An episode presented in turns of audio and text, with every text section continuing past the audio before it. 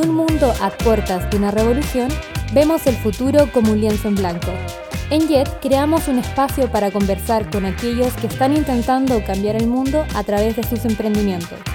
Hablaremos de lo bueno y lo malo, porque nadie dijo que emprender es fácil. Aquí comienza Jet, el podcast. Bienvenidos a otro capítulo de Jet, el podcast. Esta vez estamos con Oscar Iraira. Y hoy día vamos a estar hablando de, tecnología, vamos a estar hablando un poco de, cómo nos ha afectado en el diario vivir desde que somos seres humanos, ¿cierto? Desde que existimos como raza humana, hasta... Mm, y, proyectarlo también a futuro, como qué se viene en términos de tecnología para los años que vienen, los siglos que vienen y, las problemáticas que también conllevan eso. Eh, Oscar, eh, ¿cómo estáis? Primero que todo. Bien, la verdad bastante ansioso de de este podcast. Este es mi primer podcast. Así ¿Es, tu, primera vez? Sí. Así que ya, yo te voy a acompañar de la mano. Este no es mi primer, no es mi primer podcast ni mi primer capítulo, así que te vamos a ir de, a poco. La idea es que estemos relajados, vamos a estar conversando de temas que tú manejas y de temas que yo no manejo, así que siéntete en, en, confianza. Siéntete en confianza y en la posición del profesor en todo esto, ¿ya? La, idea es que ahí vayamos compartiendo un poco ideas nomás.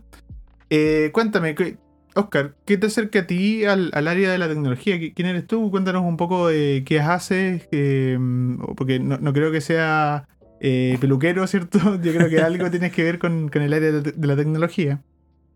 Sí, bueno, eh, tengo 24 años, desde los 17 aproximadamente que estoy ligado a, proyectos de base tecnológica. Eh, estudié telecomunicación en el liceo y de ahí es que estoy muy ligado con esto. O sea, siempre me, me, apasionó la tecnología, lo que era el tema de la robótica, la inteligencia artificial. Y siempre lo quise llevar a un terreno práctico. Y otra de las áreas que me gustaba bastante igual era como el tema educativo. Entonces hoy día me dedico a, hacer clases de robótica, a hablar de esto, del impacto que tiene la, la tecnología en, la nueva revolución industrial que estamos viviendo y, y la reconversión que, que, que, se, que se viene y que se ya está viviendo hoy día. Oye, pero tecnología, ¿qué? definamos un poco qué es tecnología, bajemos como eh, el tema como a, los que nos están escuchando, porque muchas veces pensamos en tecnología como solamente como, no sé, por los celulares, las tablets, ¿cachai? Como la tecnología de punta, pero tenemos que entender igual que como hemos convivido como de siempre con, con, con avances, tecnológicos, cosas que a lo mejor para nosotros ahora no, no significan nada, por ejemplo como mm. arar la tierra, por ejemplo, como para plantar lechuga. En algún momento pueden haber sido, lo que yo entiendo es como una gran revolución tecnológica. Sí, sí, justamente hay un pensamiento generalizado en gran medida que, piensan que lo que es tecnológico está muy ligado a lo que es celulares, los avances de, estos robots que están creando, eh, las mismas maquinarias inteligentes que están en distintas industrias, pero no es así. O sea, la tecnología muchos autores la definen como una extensión de nuestra conciencia que viene a resolver problemas de la vida diaria. Por ejemplo, las primeras herramientas que, usaron en la prehistoria ya eran un avance tecnológico, eh, en las revoluciones industriales que mm. siguieron después, era todo lo que mejoraba la, experiencia de vida en esas sociedades. hablando de la tecnología como algo propiamente humano, claro. no, es algo que otras especies o otros animales que por lo menos convivan con nosotros en la Tierra lo tienen. Es algo eh, como propiamente del ser humano. Sí. O sea, nosotros buscamos, o sea, el, animal se adapta, le toma tiempo, pero el humano busca otras alternativas de, adaptarnos a los desafíos y cómo buscar soluciones. No vamos a esperar otros 2000 años para evolucionar, para que nos saque otra extremidad para poder hacer algo, sino como para cortar pan. Sino Exacto. que no nos va a salir un cuchillo de la mano, sino que la idea es como a través de la inteligencia eh, poder crear estos, estos, artículos que nos permitan facilitar en realidad la mayoría de, las actividades cotidianas. Justamente. Eh, y de ahí podemos irnos para atrás, o sea, como ¿cuándo, ¿cuándo crees tú que está el origen de la tecnología? Cuando se inventó el o sea, cuando se descubrió el fuego.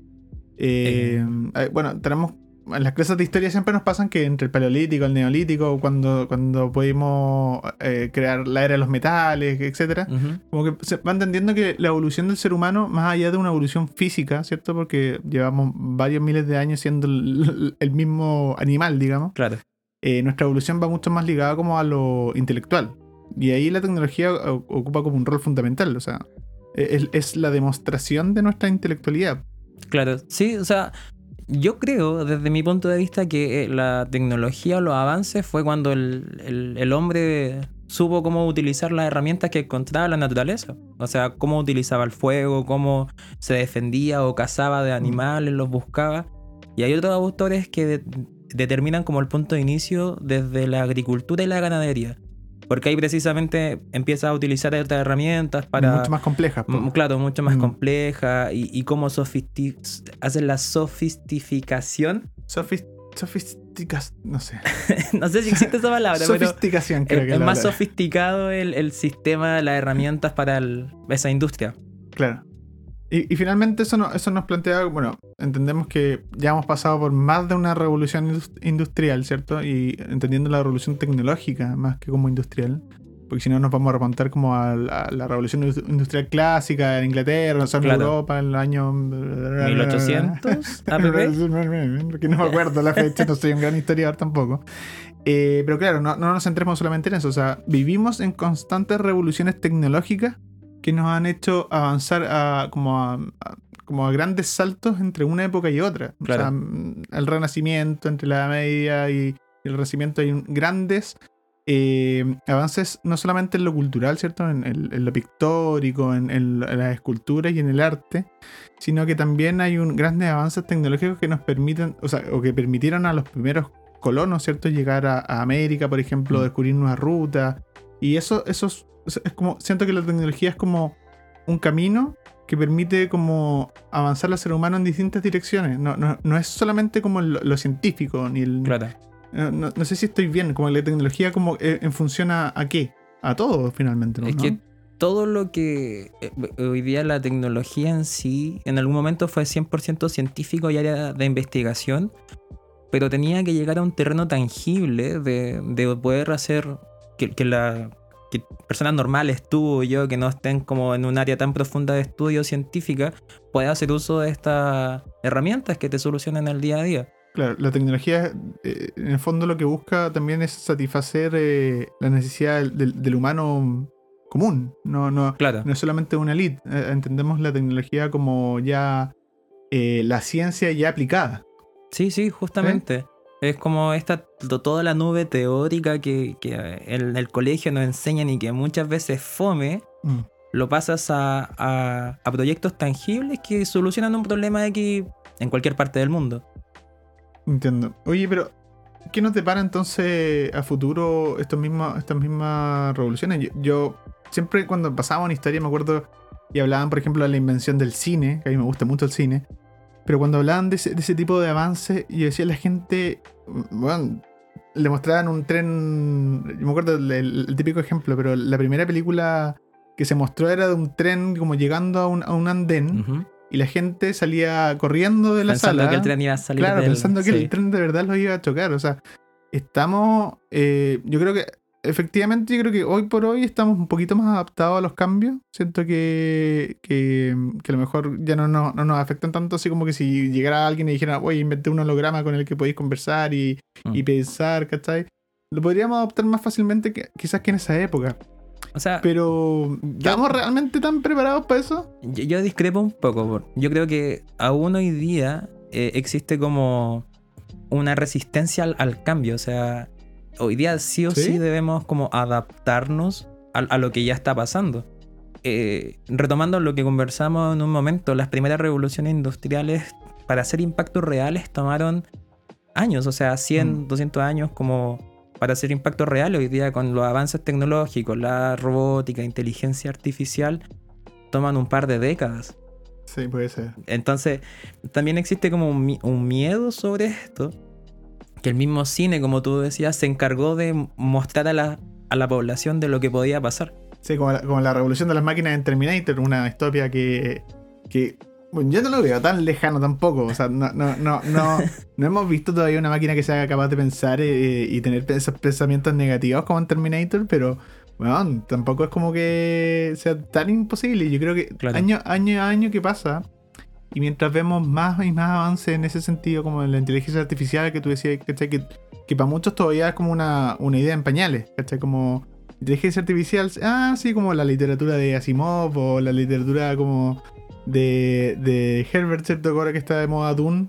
Pero, pero, Mm. man, la tecnología- eh, eh, como que lo estamos haciendo ahora, ¿cachai? Como está, está pasando, ¿no? De, de hecho, es mu- muy loco el- la literatura de Asimov, porque lo que él plantea es precisamente lo que hoy día está pasando en alguna medida. Los viajes a- al espacio, lo que está pasando con Marte en Mm. investigación, que ya pronto va a haber gente allá habitando. eh, la- lo- las revoluciones de las máquinas, lo que decías de Terminator, que en algún grado puede llegar a ser cierto si es que no sabemos cómo utilizar esta herramienta. Sí, yo creo que ahí va el gran temor. Como Claro. mucho poder en una herramienta y que el ser humano que no es capaz de adaptarse tan rápido no sepa manejar. Exacto, entonces te- tenéis, tenéis que pensar hoy día en que ya ha- han pasado casos que quizás no toda la gente sepa. O sea, hoy día hubo una inteligencia artificial en Japón hace un par de años que se postuló como alcalde ¿Ya? y, y obtuvo, si no me equivoco, el tercer o cuarto puesto en la segunda vuelta.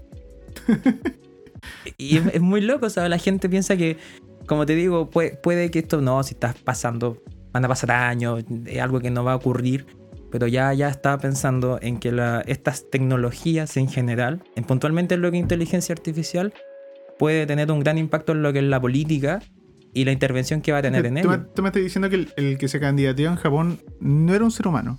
Era un robot con inteligencia artificial. Se llama Michihito Matsuda. Lo voy a tener que buscar después. Déjame anotarlo. Pero te- me estás diciendo, era como un maniquí que se movía Exacto, y que estaba conectado a un computador que es capaz de pensar. exacto. ¿Pensar por sí mismo? O sea, pe- pensar, es, esa es como una discusión súper Sí, filosófica sí, fuerte. como. ¿Qué es el razonamiento humano? al final? Claro, sí, o sea, ¿Se puede imitar? hay, hay una, una línea de investigación súper fuerte ahí también, que están, lo están desarrollando en estos momentos. Y, y sobre retomando lo otro, hay un documental en Netflix que es del tanatoturismo, que es el otro turismo, como el turismo oscuro, donde un Oh, escuchado compadre viaja a Japón, o en uno de los tantos episodios, y habla precisamente de esto tecnológico. O sea, llegó a un hotel y no habían personas que lo atendían en recepción. Que se encontró un robot, se encontró un velociraptor, y muy loco. Ay, los y- japoneses, Dios mío. eh, eh, tan loco, literalmente. Y después en la pieza su, su asistente o quien lo atendía como el asistente al cuarto era un holograma. Un personaje de anime X. Oye, pero ¿tú crees que estamos en un momento donde eh, a través de la tecnología somos capaces de imitar al humano, pero todavía no hemos creado una inteligencia que se parezca de manera autónoma? ¿O ya estamos entrando en esa en, esas como ligas, digamos, como ya estamos creando una mente que es capaz de pensar por sí misma y tomar decisiones propias? ¿O aún eh, requiere de los esfuerzos humanos de alimentarla e informarla? Bueno, ahí tocaste un tema súper complejo porque precisamente el, el- el cerebro humano todavía aún no se descifra cómo trabaja Claro. y cómo, cómo pensamos y procesamos información. A no- a no- o sea, independiente que hayan estudios que, que muestren alguna arista, aún no se descubre el 100% del potencial. Que, que es que en la, literatura de, de Asimov es, ese es como el gran punto de, de, de evolución en la tecnología en, Claro. en- en- en sus libros, como descubrir cómo funciona el cerebro humano, imitarlo en un cerebro positrónico creo que se llama, y de ahí para adelante se maneja que se solo. venga, claro. Sí, entonces eh, hay que entender que todo, todo esto hoy día está a base de algoritmos. O sea, hay un humano que está detrás entregando instrucciones y condiciones para hacer acciones. Sí, Es súper lógico, es como, ok, si está la luz encendida o hay luz en el entorno, apago alguna ampolleta Claro. o una cosa así. Entonces, eso llévalo a algo más complejo. Son programas que están condicionados a ciertas acciones y se ejecutan. O sea, yo creo que podemos llegar eventualmente a que haya un análisis más profundo, pero yo creo literalmente que puede tomar bastante tiempo. sí. Yo, yo me recuerdo un caso hace no mucho que creo que Google estaba experimentando con una inteligencia artificial que era como alimentada con información eh, de la red infinita, pero en un, en un circuito cerrado. O sea, en el fondo no tenía acceso como a otras personas ni, ni a otra. Y creo que eran, eran dos. Y no, no sé si lo escuchaste, pero me recuerdo que. Creo que fue Facebook. no me acuerdo si fue Facebook, Google, alguno de estos grandes que tienen mucha plata y computadores para hacer Claro. cosas. Eh, pero que resulta que la- las dos inteligencias artificiales empezaron a interactuar entre ellas y crearon un lenguaje propio que los programadores no podían entender. Sí. Y cuando se les salió de las manos, cuando dijeron, están empezando a hablar y nosotros no nos estamos comunicando con ellas, Te desconecta. lo desenchufaron nomás, Sí. porque ahí ya la cosa se Era puso rara. rara, sí. No, es- eso, eso fue Facebook, si no me equivoco. Y, y ellos mismos, los grandes, hoy día mismo Facebook, Tesla, eh, planteaban que hay que tener mucho cuidado con, con ese tipo de, de desarrollo. O sea, si pudo haber estado el programa muy bien hecho y la idea era optimizar la comunicación de los mismos usuarios de la red social, pero ellos al limpiar, al sacar como todo lo que sobrara, empezaron a, a desarrollar este tipo de lenguaje que solo entendían ellos. Claro, porque ¿Cachai? de- de- empezaron a desprenderse de las cosas que son propiamente humanas. ¿cachai? Claro. Como, el- me imagino, las entonaciones, la- las letras ya no eran necesarias. Entonces, eh, en- entiendo, entiendo para dónde va la cosa. Igual da un poco miedo, pero es tan terrible el futuro, encontré tú, como tenemos que tener susto realmente o tenerle un poco más de Eh, respeto, quizás la palabra. Yo creo que, que primero tenemos que saber adaptarnos, saber a lo que estamos enfrentando, saber en qué, en qué, qué- va a pasar en estos 5 o 10 años más y, y la forma en que tenemos que ver la realidad en que estamos. O sea, esta realidad 2021 Mm. es muy distinta a la del 2010 o 2005. No, 2019. sí, claro, ya hasta el 2019 ya, ya las cosas han cambiado bastante. Sí. Hay, yo por eso te digo, yo creo que lo primero o el primer paso para los que nos están escuchando es ser consciente de todo lo que tenemos en nuestro alrededor, dejar de ser usuarios de consumo Mm. y también hacer esto un buen uso correcto de lo, de lo que están, de lo que existe hoy día. Eh, el- el- yo creo que el cine tiene una gran responsabilidad en mostrar un futuro que puede ser muy terrible, Mm. pero que también puede haber un, un- un punto de esperanza en, en poder ser nosotros los humanos quienes sigamos como la raza líder. No sé si me explico, no, Sí. no, no los robots que nos Igual- dominen. dentro de, de todos los miedos que deberíamos tener hoy por hoy, man, realmente el miedo a la robótica y a la, y a- y a la tecnología, teniendo en cuenta que, a ver, hemos pasado 2.000, 3.000, 5.000, 6.000 años de humanidad con distintas revoluciones tecnológicas y las cuales hemos sobrevivido y hemos sabido sacar provecho de ellas. Claro. Eh, ¿Ese es el real miedo que deberíamos tener al futuro o son otros miedos? Porque finalmente, teniendo tantos problemas como la crisis climática, eh, ya la ciencia nos dijo, ya no hay vuelta atrás, y Claro, estamos recién en el año 2021. Eh, yo creo que, yo creo que la, la- la- la gran ganada de todos los avances tecnológicos que se nos vengan es poder sacarle provecho para poder eh, subsistir y, y se- y- y- y seguir sobreviviendo en un planeta que claramente ya no nos quiere mucho. Yo creo que ahí está eh, yo creo que ahí- deberían ir apuntadas las fichas, yo creo, en la tecnología, ocupándola como para resolver los problemas de la humanidad una vez más. Es que eso es en, su génesis, la tecnología como tal en, en la humanidad. O sea, eh, hacer un buen uso de esto. Es claro, y como tú decías, las revoluciones industriales pasadas también trajeron eh, consecuencias en la humanidad. Claro. Hoy- Y, te- y temores también asociados. claro, Que, que pueden estar justificados o, o pueden haber muchas estar veces no, pues, claro. muy exagerados. Pero sí es cierto que si hoy día la tecnología que existe en el mundo se aplica solo en Latinoamérica, el 50% de la población queda sin trabajo. Wow. Ese es, un- ese es un número súper fuerte. Suena su- suena súper fuerte, pero así han sido todas las revoluciones industriales y tecnológicas a lo largo de la historia. Yo creo que hoy día hay como una mayor conciencia en que si me quedo sin trabajo o algo, ¿qué hago después? Eso, eso mismo, es una buena pregunta que te quería hacer, como si, si la cuestión va a pasar sí o sí, lo conversábamos también en el primer capítulo con Pancho. La, la revolución tecnológica está ocurriendo y ocurre Mm. día a día y va a ocurrir contigo o, O sin ti. O sin ti, como lo había dicho. O sea, es que voy a acuñar esa como la frase del, del podcast, podcast. bastante vieja por lo demás. Eh, finalmente, sí, la cuestión ya está ocurriendo. ¿Qué, qué hacer? Como, claro, hablamos de la adaptación, pero la adaptación tampoco hoy por hoy siento que sea como una cuestión natural que simplemente te va a pasar y te va a adaptar. No, Yo creo que claro. también hay que actuar, ¿cachai? Como Exacto. hay que, y, y- y, bueno, la forma en la que estamos nosotros ahora eh, creando Jet, también como entregando, tratando de entregar herramientas, no solamente como herramientas como puntuales y, y- que sirvan para algo en específico, sino que en estos espacios de conversación lo que también intentamos es eh, no solamente, mm, como te decía, entregar una herramienta específica, sino que volver a pensar, como, como abrir la mente a cuáles son las posibilidades eh, y replantearse desde otras perspectivas quizás lo que se viene y de ahí actuar. Yo creo que eso es lo principal. Sí. Hoy, hoy día hay que ser súper claro en que gracias al Internet, la globalización y todo lo que existe hoy día, eh, eh, poder hacer algo desde tu casa, en, en el- en cualquier parte del mundo en que estés, te, es posible. O sea, puedes tener tu, por ejemplo, tu agencia de diseño acá en Chile, pero puedes estar prestando servicio al otro lado del mundo. Sí, eso me, me ha pasado. Ya, entonces, eh, ¿qué, qué se debiese hacer en esto de la adaptación? Es actuar, es buscar nueva, nuevos horizontes de alguna forma, o quizás capacitarse en algún área puntual que vaya a requerirse, porque como te decía el dato anterior, de la gente que queda sin trabajo, Mm. al mismo tiempo van a aparecer nuevos empleos. Claro. Hay cifras de estudios que han hecho que dice que hoy día el 70% aproximado de los chicos que están en enseñanza media van a entrar a estudiar carreras que hoy día no existen. Entonces ya ahí tienes una línea de adaptación para los que vamos a no estar tan jóvenes y que vamos a tener que reconvertirnos eventualmente. Sí.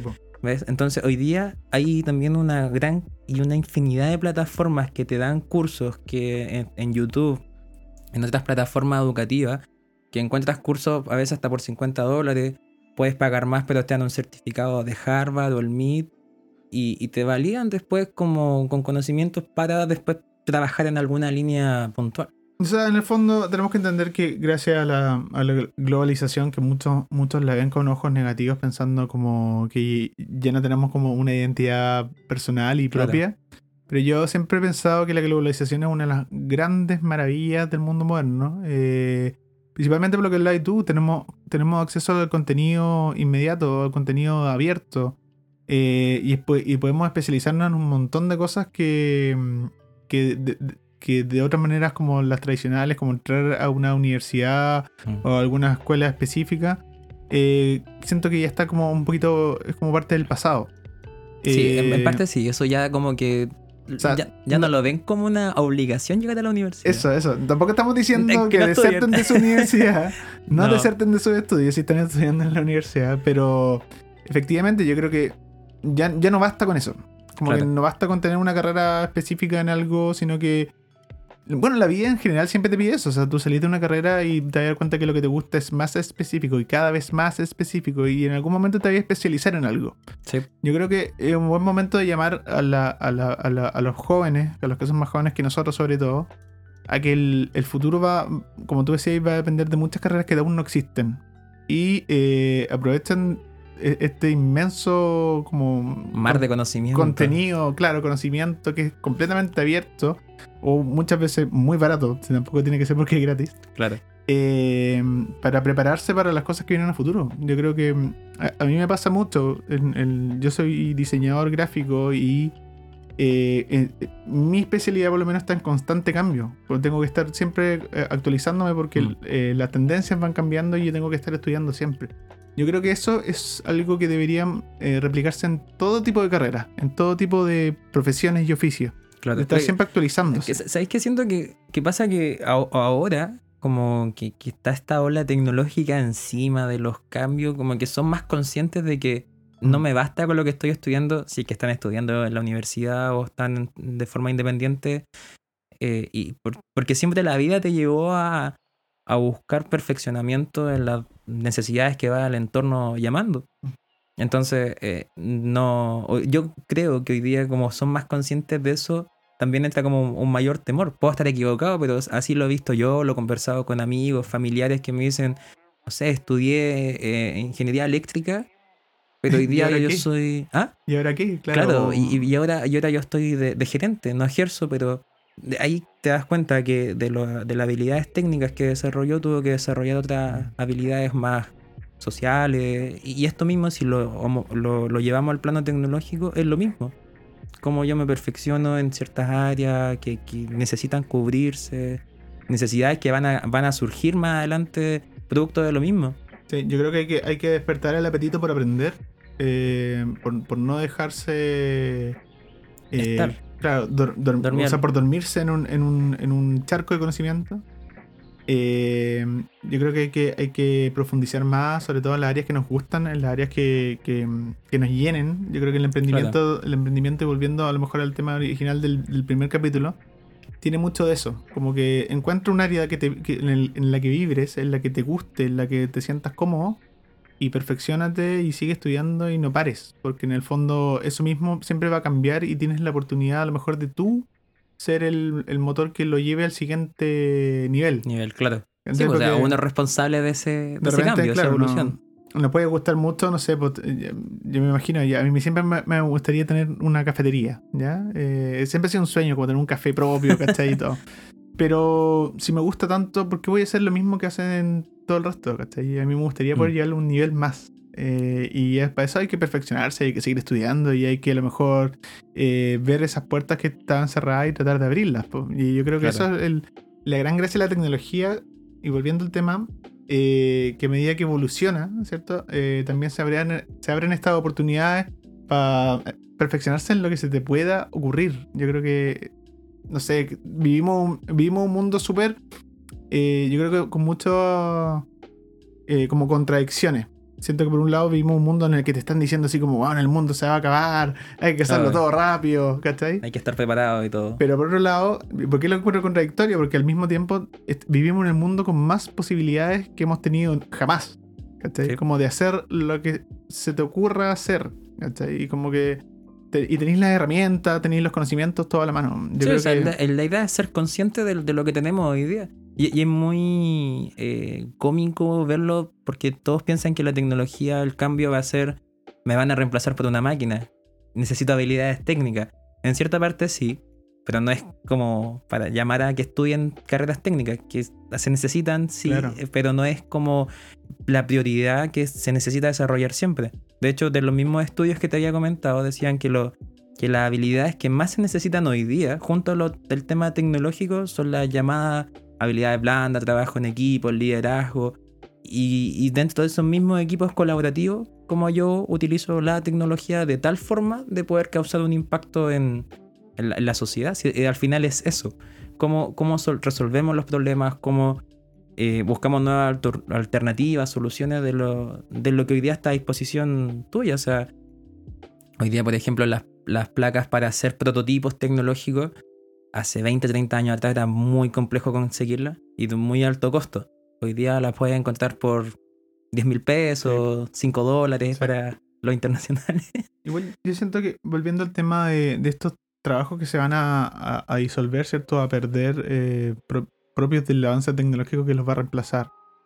No, no sé si será un poco eh, pesimista u optimista, dependiendo de cómo se ve.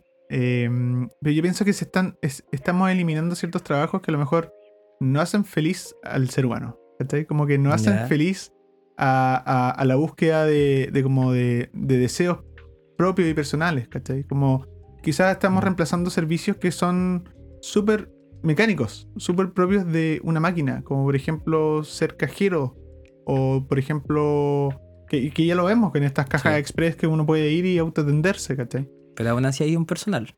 Claro, alguna acción personal porque la gente todavía no se adapta. Y volvemos al tema, ¿cachai? Porque no está completamente adaptado a ese cambio. Pero lo que voy yo, no estamos reemplazando a lo mejor trabajos que, que no inspiran.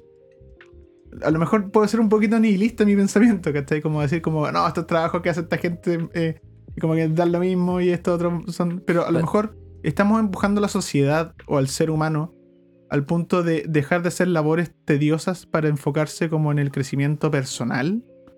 ¿Sabes qué? No lo había visto de esa forma.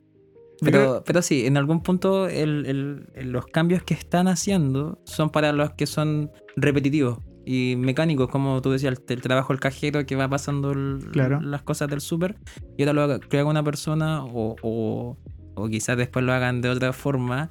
Pero sí, pueden que, que- que esté justamente reemplazando un área que quizás no para todos, no sea como de, del mejor momento, feliz. no Claro. sé. Yo creo que si, si vamos eliminando a la par estos trabajos, ¿cierto? O estas tareas, yo creo, que son muy mecánicas, a la vez que también vamos educando a la población, porque no es lo mismo como sacar todos estos trabajos y tener una, una- una población que no está educada y que por lo tanto no puede optar a a lo mejor a trabajos que sean como que te realicen más como persona. Claro. Pero si a la vez que vamos eliminando esto, la tecnología avanza también para hacerlo, y educamos a la población en una manera como eh, a la par, yo creo que estaríamos apuntando a que todos podamos decidir eh, para trabajos que de frente nos hagan más felices. Sí. Sí, es, que- es verdad. No, me estoy yendo muy en la utópica. sí. Es como, es como el planteamiento perfecto. Una muy buena educación, con muy buena base y estar seguro y todo, pero yo creo que por esto mismo, este podcast o, o todo lo que nosotros estamos haciendo en Jet busca a, a fomentar también el pensamiento crítico y analítico de lo que Mm. están haciendo. Lo- los profesores que nos puedan estar escuchando, los chicos que estén estudiando, que, que, que busquen campos aplicados de lo que están haciendo y que sean conscientes de lo que tienen a su alrededor. O sea, Mm. hoy día un niño de 5 o 7 años tú lo ves usando un tablet mejor que uno muchas veces. Entonces, eh, ahí también los, los papás, hermanos, quienes sean, darle como herramientas de, de un mejor uso, como eh, fomentar el, el pensamiento analítico a través de la programación, pensamiento crítico a través de- del desafío, de qué poder hacer a través de esta misma herramienta. Sí, yo creo que no hay que ver tanto el vaso medio vacío del futuro como tan, tanto eh, como la parte negativa, sino que entender eh, las posibilidades que se vienen y entender que eh, la medida que se cierran puertas se abren muchas más. Claro. Y O sea, sobre todo en el campo de la tecnología. hay que ser responsables del uso. Sí. y hay, una, hay una anécdota que, que tengo con mi sobrino cuando tenía como cuatro años. Estoy hablando pequeñito y todo. Yo tenía un robot en la casa que cambiaba de color. ¿Ya? Y nosotros como conscientes que recién estaba conociendo algunas cosas, los colores más definidos, el café, naranjo, empezó a jugar y dijo, no, ese es morado. Violeta. Y como, ¿y cómo lo sabes? No, porque lo vi y, y- y jugando. O sea, si no es porque lo hizo con el robot del, del mismo, eh, nadie sabe que sabía de, de- de eso. O sea, eh, lo- a lo que quiero llegar es que usar estas herramientas que son los robots de juguete y él mismo lo estuvo programando y todo. Después fue como un análisis de, ya, ok, si quiero que el robot se mueva, ¿qué hago? Ah, no, tengo que mover este, este bloque. Pero fue analizando de lo que ya había hecho Claro. y lo fue repitiendo. Y fue muy loco porque ni siquiera no sabe leer a esa edad ningún niño, pero ya sabía programarlo y eran conscientes de, de cómo mover cada una de las cosas. Yo creo que es una súper buena idea para terminar. eh, entender el, el valor de, de- de aprender como niño. este, el, el valor de, de todavía tener las ganas de aprender cosas. Ser una esponja. Sí, yo creo que eso es fundamental. Yo creo que yo lo aprendí por a la mala, ¿cachai? Como por la carrera y por lo que hago. Como que tengo que seguir aprendiendo. Y ahora me encanta, ¿cachai? Como, Claro. y, y- y por eso por eso estoy acá siendo diseñador en un podcast de tecnología y emprendimiento, ¿cachai? Donde Muy no tengo nada que hacer, pero es que porque me gusta, ¿cachai? Como que hay que seguir conversando, hay que seguir hablando con distintas personas.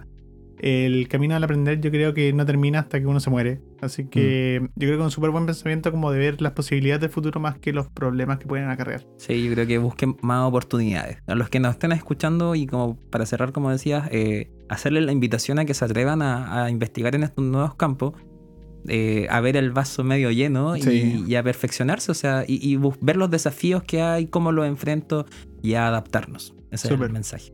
Oscar, gracias por estar eh, con nosotros. Vamos a seguir conversando probablemente en otro capítulo de otro tema. Así Por que, eh, bueno, esta es la idea más o menos del podcast, para que también te caiga una idea. Como vamos a conversar muy relajadamente.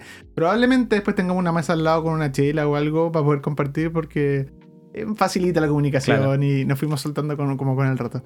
Así que esto fue el eh, otro capítulo de Jet, el podcast. Esta vez estuvimos hablando de tecnología con Oscar y nos vemos en el próximo capítulo.